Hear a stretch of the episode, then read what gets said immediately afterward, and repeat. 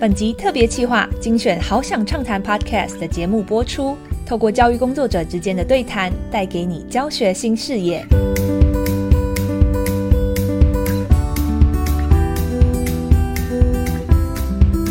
Hello，大家好，我是今天的节目主持人景美女中国文科的李佩蓉老师。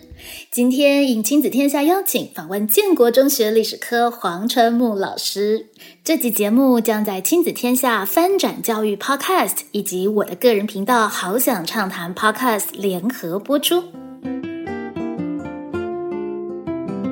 黄春木老师任教年资啊，已经超过三十年了。尤其在探究实作、跨领域合作等等翻转教育的改革路上，算是非常非常早期的先行者。早在一零八课纲之前啊，黄春木老师早就不甘寂寞，跨出舒适圈，跨界纠团，邀请各科的老师来一起做一些有趣的教学教材的研发。所以啊，我们可以说，完全不是老师在追赶一零八课纲，而是时代教育改革的脚步，终于在一零八课纲之后慢慢追上老师了。黄春木老师在刚刚结束的二零二二年，在亲子天下出版了他的最新作品《专题探究教学力》的这本书。我觉得这本书最特别的地方是在于，它是蛮难得的，由在场有实务经验的老师写给在场需要实务经验的老师看的一本书。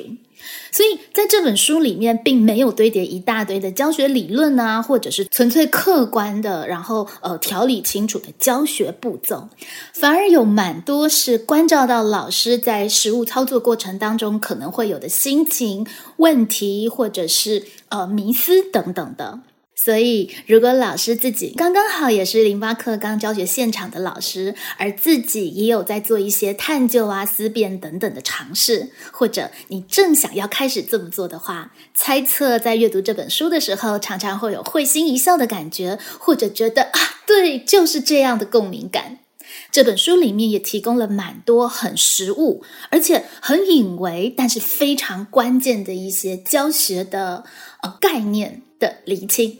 我们现在就赶紧来欢迎这本书的作者——建国中学历史科黄春木老师。大家好，嗯春木老师算是台湾的教育应该要有一些改变，然后开始做概念性思考啊，怎么样在课程里面老师有不同的定位，其实是一个非常早期的实践者。嗯嗯这本书应该已经是老师一系列著作里面的其中一部。是，的，那这部的著作对老师来说，你觉得它比较代表的意义，以及想要带给社会大众的是什么呢？呃，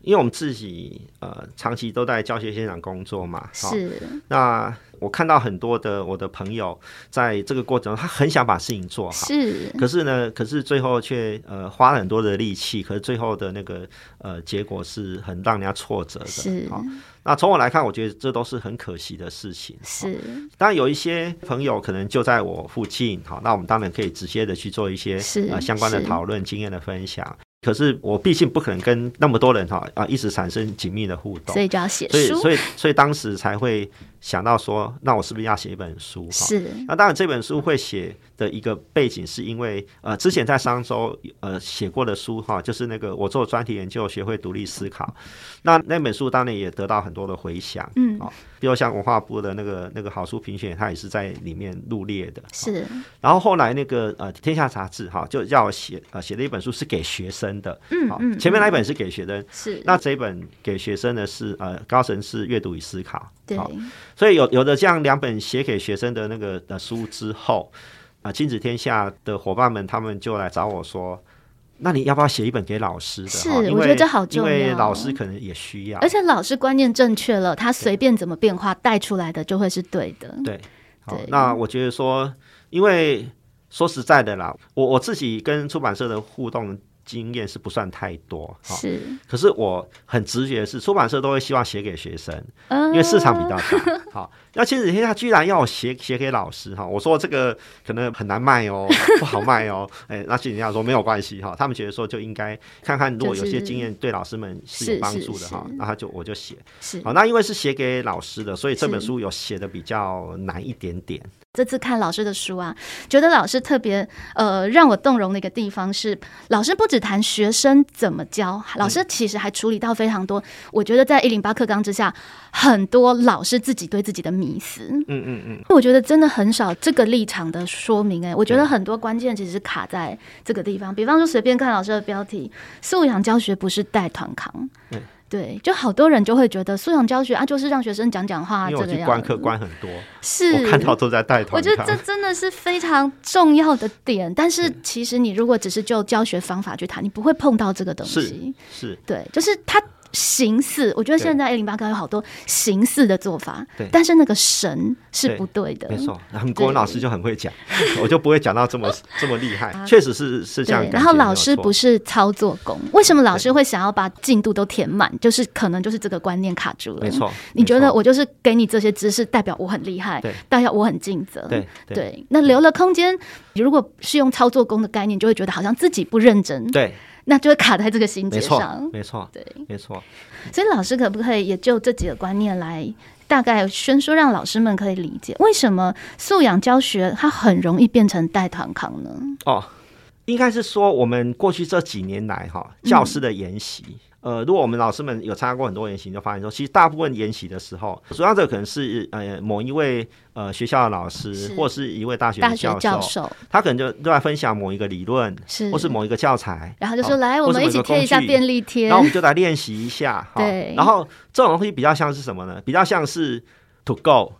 就是你来，然后我让你外带， 是就是你来上完课，我让你外带回去。哈嗯是那外带回去之后呢，你你可能就会在教室里面用。哈，对那你你可能一下子哎。呃，一试成主顾，觉得很好用，你就开始用。哈是可是有些时候你就发现说格格格不入，好嗯所以那个呃，我们蛮多的研习，我不是说全部，蛮多研习其实都是比较像在呃一种工具的哈、或者是是资源的那是种是呃分享。是。但是对于那个整体的那个课程设就计的是观念，为什么这个情境要用这个工具，诶它要可能带来什么效果？那个不嗯是两个小时可以可以可以对处理的？对，那变成其实还有另外一个副作用，就是有一部分老师就会开始对“素养”这个两个字反感，嗯嗯，就会觉得好素这是养另外一个，就是什么都衍生出来的没有教，就是在是玩这样是子。是是，但是，比方说，其实里面要谈的可能是很基本概念，比方说，我觉得老师在里面谈到的问问题的层次，是像这个观念，其实一定程度就会让老师比较好，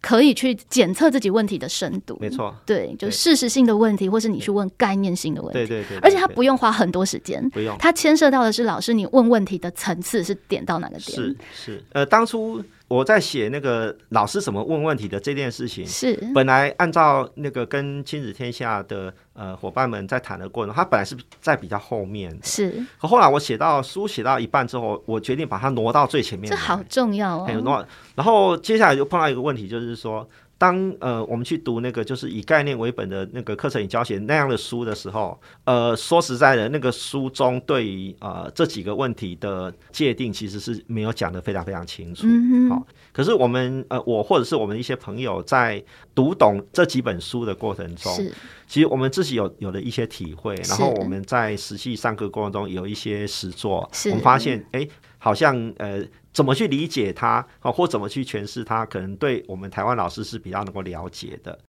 老师这里可不可以举一个例子？这样子听众应该就会很清楚。老师是那个黑奴的例子，我哦，就觉对得对就对很对，对好。那是一个那是一个例子，对那个例子是属于那个呃概念性的例子。对好，就是是怎么样问概念性的问题。对对对，如果是适应问题，我就问你说啊，请问那个那个呃南北战争是在呃西元哪一年发生的？嗯好，那学生就可以那快问快答啊当时的总统是谁？哈，对那这都是很事实性的问题。是好。可是，如果是概念问性的问题，就会变成是说，你要问概念性的问题的前提是老师对于这件事情要是有非常了理解的，非常了解的。好，那台湾的学生几乎都知道南北战争啊，哈是然后也都知道南北战争其实是为了解放黑奴啊、嗯这件事情而而产生的战争啊。是如果是我自己在上历史课的时候，是我我会跟学生讲哈，其实表面上看起来是这个样子，是，可是实际上呢，呃，我会从两个层面来谈这个问题。第一个问题嗯应该是说，其实南北战争涉及到是联邦权力要有多大的这件事情。嗯嗯，好，嗯因为北方北方可能认为联邦的权力要大一点，是南方可能认为州的权力要大一点。是这件事情一直到今天都还在 吵，好所以呃，这件事情是一个很重要的概念性问题。好是那另外一个问题就是，呃，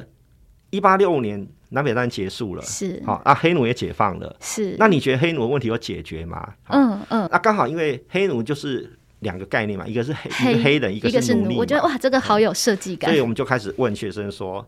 那因为当然他们还没有上到二十世纪的美国史，是哦可是他们多少一天到晚看到一些新闻什么之类的，所以基本上这个问题学生。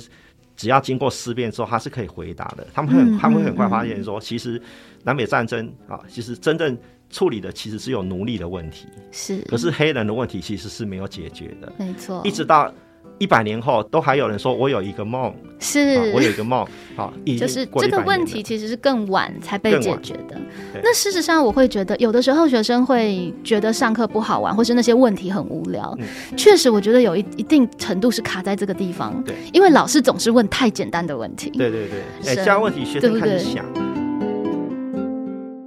像我个人对科学革命是是很重视的，是好所以我宁愿花两节课去讲科是学革命这个单元。好是那我的设计很简单嘛，第一节课我们来讨论，哈是啊，得到一个结论就是科学革命不是革命，嗯哼好嗯哼，然后下课十分钟回来，我们再讨论科学革命其实是革命。其实是就把学生弄糊涂了对哦这样子我。好像发现到，因为这本来就是一个历史解释的问题嘛，其实如果是不管是国文或者是历史，把它展开成这样子，它就会变得很有趣。对，那嗯里面可以非讨常非常论好的玩内容就很好玩对。所以像国文课也是嘛，比方说我们就可能会讨论到那个《琵琶行》里嗯面，他就会说“世系时有千折衣”，听了这个琵琶女的歌，当天晚上她开始有被贬谪的感觉。嗯嗯嗯，的那个史，那你再搭配史德西山宴游记，食指一嗯之嗯嗯嗯，它的境界不同啊，这两个史有什么心境上的转变跟不嗯同？类似像这样子的议题，其实，在课堂上，学生他才真的有回答跟想的那个没错空间没，错，对不对？这些都是属于概念性的问题。没错对，，但是它是很精彩的。是，但是老师会不敢问概念性的问题，老师觉得为什么呢？嗯，当然，在我们历史课里面，我说实话啦，嗯那个呃，或许呃，有有很多老师们知道要问概念性的问题，是可是问题是我每次都在赶课啊。啊，这又是另外一个然后问题，我常跟学生讲，你你睡个觉起来又过了五百 年了，因为在赶课，而且如果学生他没有在这个脉络，他是答不出他概念进不来性问题进不的来。那那老师有时候又会更害怕学生没有反应，对他就更不敢问这种可能学生要动一下脑的问题。对，对所以最后大部分都是问事实性的问题。是，好、那事情问题，学生就就会觉得哎蛮无聊的，而且他只能检测说你有没有听到对你有没有听到？ ，That's all 句点。对对，对啊，就没了。甚至我觉得概念性的问题会比辩论性问题，其实在教学上会更重嗯要。我比较不建议老师一开始就问辩论性的问题，对，因为他那样会让学生哈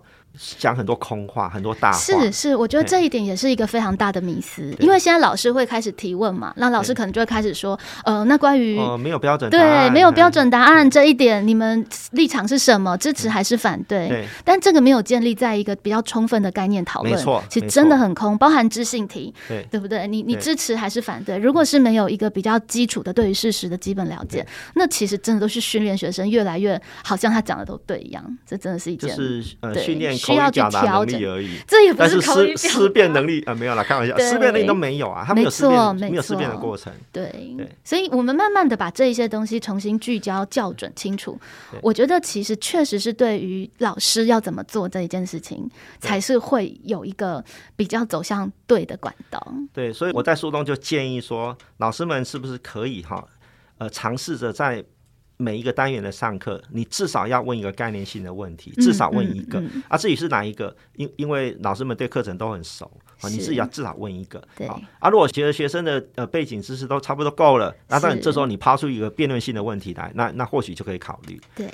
而且其实到了这样子的一个素养的教学，其实各科它就可以融合、欸。没错，因为像国文科，我们现在也会特别带学生去注意到，例如说，呃，孟子谈咏有三种不同层次的咏嘛。那这三种咏，你去概念化之后，它大概是什么的不同？好，可能一个只是注重外在行为，一个孟施舍的咏，它可能是注重的是心智有勇有谋。那最大的大咏，它可能谈的是那个自反而速遂，千万人吾往，那个就是有自主的主张跟意识的勇敢。是是。那事实上，确实国文科不断在教学的，也是你怎么样从一批的文本里面嗯去提取出来嗯这些概念的东西。那如果再结合历史科，也不断在告诉他们说，嗯是你看这个问题，黑跟奴的问题要去讨论，学生就会慢慢的发现，我的思考好像要到这个层次才可以。嗯，是是您刚刚提到那个概念性的理解哈，其嗯实概念性的理解也是呃走向跨领域的一个最重要的起点。对，好如他才果有办法迁移。如果大家都卡在事实的话，是很难对话的。 但是我进入到概念式的理解，譬如是，说，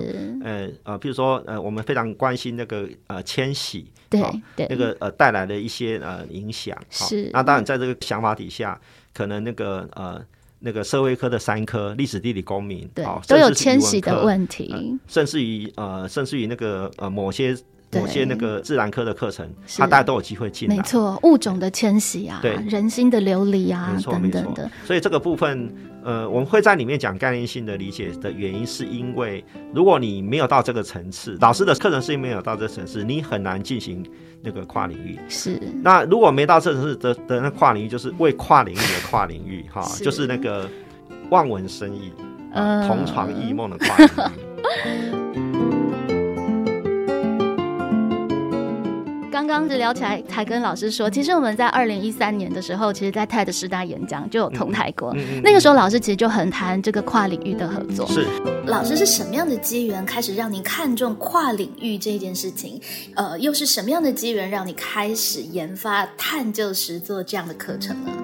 好，其实，在过去这几年来，哈，因缘际会啦，我我想应该是两个呃源头哈。第一个源头当然就是民国九十三年哈，那是，个建中成立人文社会科学自由班嗯啊、哼，那当时呢，因为是自由班嘛哈，嗯所以它有一些独立学习的课程哈、那这些课程显然用我们今天话来讲，其实就是自主学习嘛，是专题探究嘛是，好、所以当时大概这样的课就呃落在我这边来 OK 嗯来进行相关的课程的研发，还有教学的实施。那第二个源头当然就是因为一零八课纲，是，好，一零八课纲给了学校老师非常多的权利，嗯好嗯嗯，呃，哦去呃设计相关的课程，没错，所以在这样一个情况底下，我们就把两件事情就从我来看，就其实它好像很自然而然就结合在一起了了解，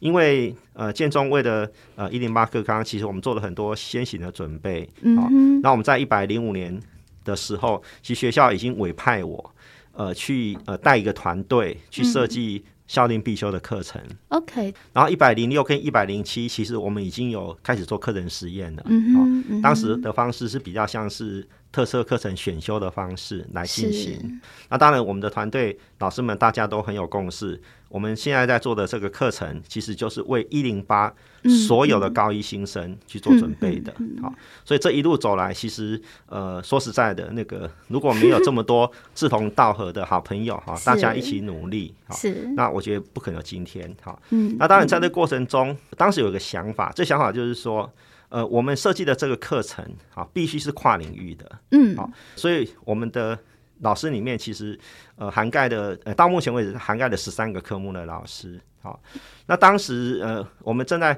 伤脑筋说，哎，那我们老师们的这些呃呃专长哈、如何整合到课程里面来？是好就后来，呃，教育部在推动呃十二年国教这个新课纲的时候，有一件非常重要的事情，就是它允许这一种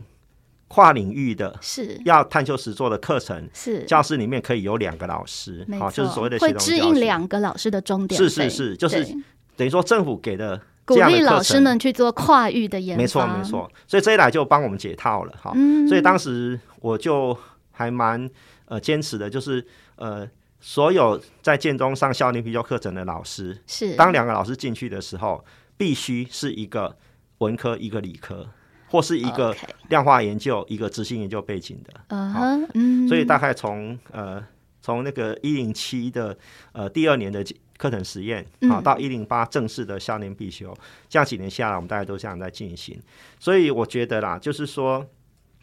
那个专题探究、跨领域是啊，或者说是一个团队工作。在我们老师这边，其实我我们都已经在做亲自的实践，是而这样的一个我们认为很重要的的那个能力，我们也希望学生能够学会。 OK，所以建中的校定必修就是是做探究实作，是这样吗？呃，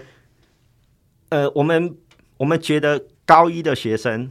能力没那么好，他应该是说让他具备有探究实作的基本能力。能力哦，因为我觉得，呃，即使是建中高一的学生，要他做出一个什么东西来，嗯，我觉得没那么快。好、没错。那我们我用一个很简单的话来讲，就是说，我们长久以来，嗯，我们的社会或是我们的学校，都希望学生具有解决问题的能力。是可是在，呃建中，我们的呃社群老师们认为，是呃，在解决能力之前，有一个能力是很优先的，嗯，这那很个重要，发现跟界定发现跟问界题定问题的能力。是好是是，所以，我们这门课，如果像很多有校就问我们说：“哎，你们这课在做什么？”我们说是发现跟界定问题的能力。那他们说：“那解决问题呢？”我说：“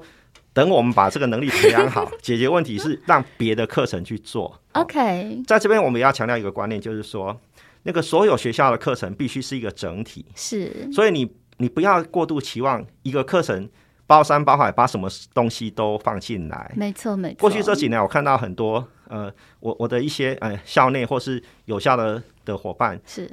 设计的课程，是然后呢，最后都在赶课。是好那我就问他们一个问题，我说。我说教育部设计的课纲，然后那个教科书内容非常多，哼我们赶课也就认了。是就你现在自己设计课程，没事你还干嘛在给赶自己课这么多进我度，说然后这再是来什么状赶？况啊？好，而且你教那么教那么多，是其实学生是学不来的。嗯，因为学生你要给学生空间。所以我在那个专题探究教学里面，其实我一直在提倡一个观念，是像这样的课程，跨领域专题探究课程，是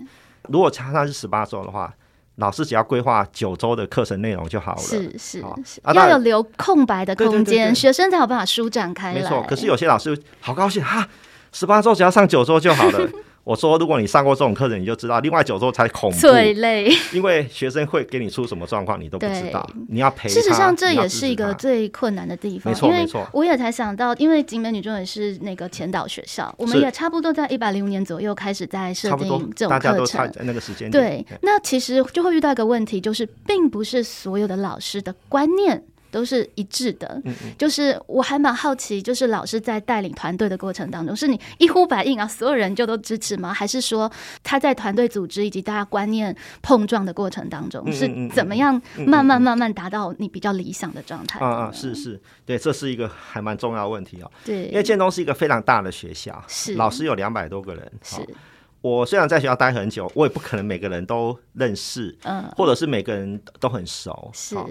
所以我们就就是老鼠会嘛， 啊，我就是我去找了五位我很熟的朋友嘛，然后他们再去找嘛，好，所以其实、哦其实有时候大家认识，可是不是很熟，因为平平常大家都各自在忙各自对的，好，可是我们今天呃觉得，哎、这个课程对学生很重要，嗯好、嗯，因为建中的这个校令必修的这课程，其实不是我说了算，或是我们团队说了算，我们那时候是，就我们那时候全校有好多老师提案， OK，然后在一个全校的一个讨论的过程中是投票的。哦，所嘿以所以我们这个其课实程其实是建中不只有一个校本的构一想，开始一开始嘛，哇，那很棒哎，对，所以我代们这表个大家其实都有想对法。对对，后来大家等于说我们我们这个课程的那个票数比较多，啊，OK，所以就它相对来讲，那个大家就认为我们这个课程要教给学生的这些学习内容啊，学习重点是很重要的，辛苦没错。而且很有趣的是，不知道老师们在就社会科跟自然科老师碰撞过程有没有什么有趣的事？因为像我们自己在共备的时候，发现国文老师、历史老师跟自然科老师阅读同一个科普文章，是抓的重点都会是不是一样那的。那是很自然的啊。对，嗯，虽然大家讲中文，可是一开始很难沟通。是是，好，就是说嗯为什么会会有沟通，就是因为大家意见不一样嘛是，或者大家理解不同，所以才会有沟通嘛是。好、那原则上我们我们呃到目前为止，我们会进到社群面老师，大致上那个倾听沟通能力都是不错 的。好 OK，呃，因为这是形成一个团队非常非常重要的条件。没好错，所以在这基础之上，是好玩的东西就来了，就是说不同学科专长的老师在贡献给这个课程嗯的那个过程中，其实是非常非常多样化的。我举一个很简单的例子，我我自己不是语文科老师，是好，可是我们这门课显然，当你在发现问题跟界定问题的过程中，你是你是要去读一些文献的，是好，那。阅读理解这件事情当然是语文科老师的强项嘛嗯哼这个是毋庸置疑的哈。所以那个我们在语文科老师的这边，我们学到很多的那个阅读策略，是好，譬如说像那个呃做笔记 OK，啊，写摘要哎是好。后后来我慢慢发现哈，所有的阅读策略里面，写摘要这个阅读策略是对我们这个课程是最重要的。嗯，好因为我们的那个男生哈、都会跟你吵说，老师我这篇文章我读懂 了，好、他就跟你讲他读懂了哈，是好、那我们过去可能啊读懂好吧，我信任你哈，可他其实可能没有读懂，好、 OK 那你现在你不要跟我讲你有没有读懂，摘你要摘写要出来好就可以看有没有真的对懂。然后也也因为这件事情，所以在二零一八年，其实那个呃《天下杂志》访谈我的时候，嗯那，个当时他们想要了解那个呃呃建中在呃英译一零八课纲是好的那个第一个学期哈、有没是有发现什么问题？那当时那个在学校采访的时候，那个他们非常。惊讶而且非常高兴的发生了一件事情，就是说，嗯原来建中高一的，因为我说建中高一的学生不会读书，嗯所以他们很惊讶，而且很高兴，很高兴的原因就是哦，太好了，那这样这样就没有必要新闻去点的，没有必要去呃责怪别的学校是哈、那当时我所我所谓的建中高一新生不会读书这件事情，是因为呃建中高一的学生在批判性阅读的嗯这件事情上，嗯嗯其实观念跟能力是不太够的，是啊。然后呃。当时我我跟一些老师们讨论，包括我们学校的语文科老师讨论的时候，我们就觉得很纳闷，就是说，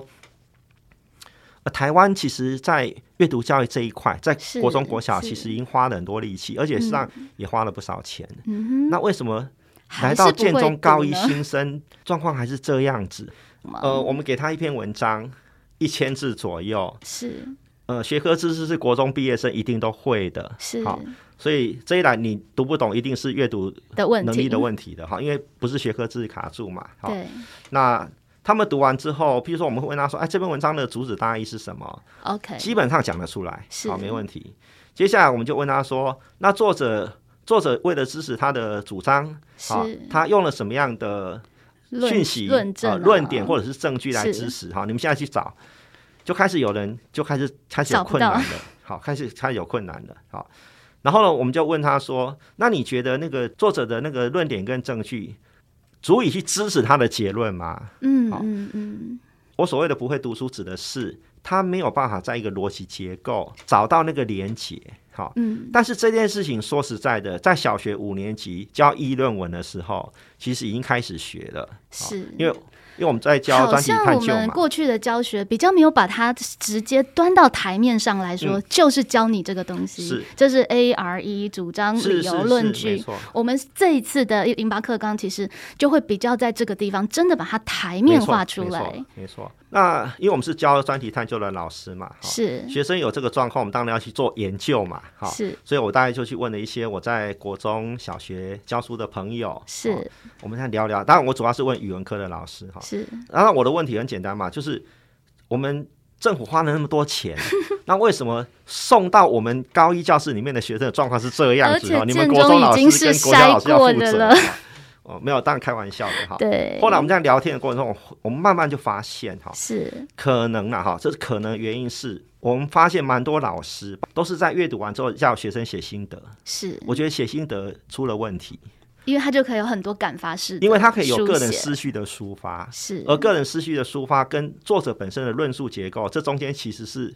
它可以不用去搭在一起。，是好是所以我们后来就发现哈，呃，包括一些我在国中、国小教书的朋友，后来我们就发现说，写心得很重要。嗯，但在写心得之前，要先写摘要。是要先读懂对方在错说什没么错，然没后错我们再来就这个基础去深发。是，是，否则的话，它其实就会变成没有办法去提升他的功夫，因为当你没有真的在摘要的基础之上写的心得，对，也很有可能是空洞的。对即使对在国文课，他可能也不竟然有办法再去做深刻的探讨。嗯、太好了，又有一位国文老师印证我们的看法。其实这个也确实是我觉得蛮重要的。然后嗯在国文科里面，其实也很强调你要怎么去细查文理，嗯嗯否则现在我们一直强调孩子们要呃有自己的想嗯法、自主的意识，可是他的意识都不用去管别人，是他其实是会越来越自我中对心，。讲到严重处，这就是一个比较严重的问嗯是题了。急着说自己，但是连听懂别人都还没没有。错，没错，没错，没错，是太好了，我们有一样的发现。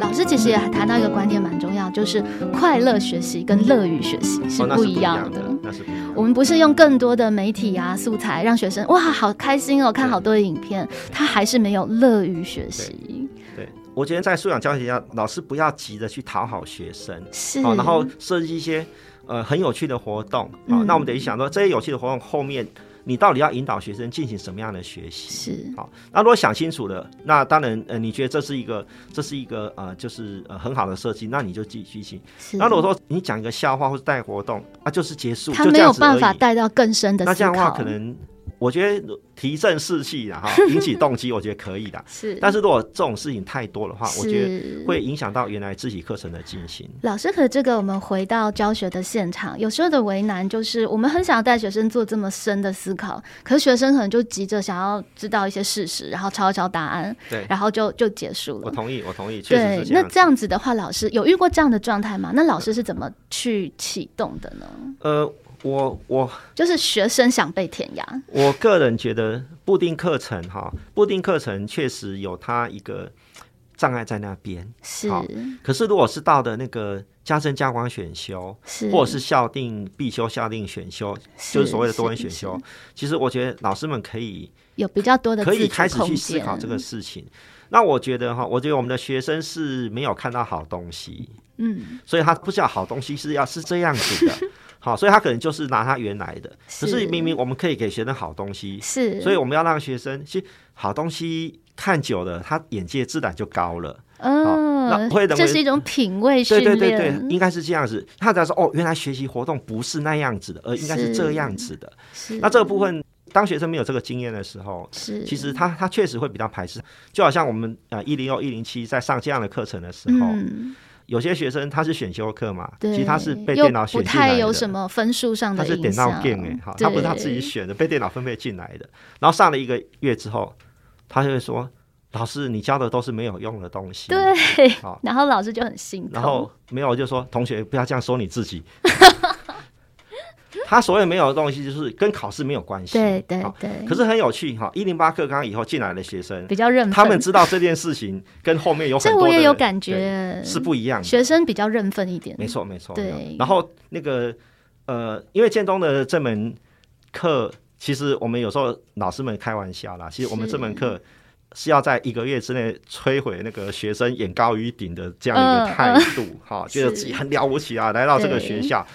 然后突然我告诉你说，你根本就不会读书，是哈是是，然后一开始他这们好还重要，一开始他们还不太能够接受这个事情，那一呃大概两三个礼拜之后，他们他们知道说好像是事实，是对，不过我也想要问老师一个比较犀利的问题，嗯就是一定老师在过的程当中，一定会被质疑说，那是不是只有建中的学生可以带，只有啊建中的时间可以带到这是样高层是次的东西？是对，呃呃，这是一个很重要的问题哈，这几乎是所有的建中老师经常会问的一对个问题哈。实际上，我们那边校定必修去年是拿到教学卓越金质奖嘛。嗯，其实我们在整个评审的过程中，从台北市一直到那个呃全国，嗯也一直都被评审问到这个问题。是好可是因因为我们这个课程从一零五发展以来，其实我们也我们已经跟很多的有校做互动，要么就是我们去，不嘛就他们来。嗯嗯，其实这个问题早就被问过很多次了。是呃，我简单讲的话，就是我们发现哈，当我们去看有效的一些相关的课程，跟我们的是性质很类似的课程、目标很一致的是课程的时候，我们都有一个发现，是他们教的比建中还要难。 ，OK，好，那个就是说，呃，譬如说，同样是两个学分的课，是我们是发现跟界定问题，他们是要写成小论文，这怎么可能？不可能的事情。哦就等于是不可它能的步事骤情切的不够细，因为他们可能因为教这样的课程的经验不够多，好，是，所以呃就比较急一点。是好在建中我们这样课十八周，就是发现跟界定问题，而且我们大概有嗯二分之一的学生是让学生实做，嗯然后我们带的我们是带着学生做，是可是呃有效或许十八周。他光讲课就讲了十二周了， OK，然后你六周要他写小论文，你再怎么想都也就知道他已经写不出来。等于是那个过程不可能没有放出来，对就是师生之间辩证，你这样做，哎，不对，我再给你问题，那个是你再需要去时修间正的的这个空间对。但我必须平心而论啦，确实有的时候，当学生的 sense 领悟力没那么高的时候，嗯嗯其实要盯住的是老师。因对为他可能，比方说，可能建中孩子资质比较好，他一下子就可以领略老师要的没错概念性问题呃是这我什同么意。，这我同意。对，但是可能在相对可能平均的水准没有那么高的时候是，老师不只要切得更细，老师确实要忍耐更长是无所获的过程。对，但是但是确实我会愿意相信，如果在比较多的时间的导引，嗯其实蛮多的学生，他们其实是可以做到比老师以为的预设更高的地方我，但是就是那一段要跟过去。要，所以我对这本书的最后一个单元就是在告诉老师们，如果你要上这一类的课程，是你的难易度要怎么调整？其实有非常嗯是非常多的环节可以调整。是嗯好，那这个调整当然是为了你教室里面的学生，是好是，因为呃，在过去这五六年来，除了在建中上课之外，其实我也有很多机会去呃去带一些呃很多学校的学生参与的营队。是啊，甚至呃，我也有去带那个国中生营队的是这样的是经验。好、呃，如果说现在先不谈建中课程，以目前全台湾来看的话，台湾有好多个县市在办小学跟国中的专题研究的的是论文比赛哦。是是好、如果说今天这个功课只有建中学生可以学习的话，我觉得这是一个没有什么推广呃的我觉得这是一个意意识形态对，呃，这个意识形态我觉得还蛮恐怖的是，只有程度好的学生才可以思考。嗯程度不好，学生你就死背就好了。我非常非常不赞同这样的一个假设。对对，我觉得思考这件事情应该是从零到一百、嗯哼，而不是嗯哼，零和一百、是，所以不是说是建中学生是一百，然后其他学生因为程度不够，所以就是零。是我认为零到一百之间有各种可的可能性，是那应该让呃呃学校的老师们根据自己学生的条件是呃去做一个量身打造的设计。而且老师有说嘛，就是不是不会，所以不要做，嗯嗯，是嗯做了才有办法会。是没错。没错对，事实上，我觉得有时候老师甚至不需要急着去做，呃，就是很多什么课程方法的改变。嗯其实老师自己先慢慢把自己的头脑跟自己课程的思考深度先调到是比较概念性层次是的。是我觉得其实就是一个很大的关卡是没跟错，没跟错进展。对 OK，今天的时间真的非常有限，但是其实有更多的细节呢，黄真木老师都已经写在这本书里面。听众朋友呢，如果有兴趣，可以自己找这本书来看看。我觉得它是一本蛮疗愈 的书，因哦为真 的吗？确实就会陪伴着老师去走过一些可能老师在过程当中会以为自己做不好，可其实可能只是时机未到。没错的一没些错小没迷错思是是是，我们再次谢谢春木老师来到我们的节目现场，和听众朋友们分享。那呃，黄春木老师其实已经在这边走了很久了嘛，一二十年了。未来我相信，如果有更多人加入，我们应该就会有更多的激荡。好想畅谈教学安居，今天的节目就到这个地方。亲子天下翻转教育的专题呢，也持续进行着，持续为大家介绍更精彩的教学故事。我们下回再聊喽，拜拜。好，拜拜，谢谢谢谢。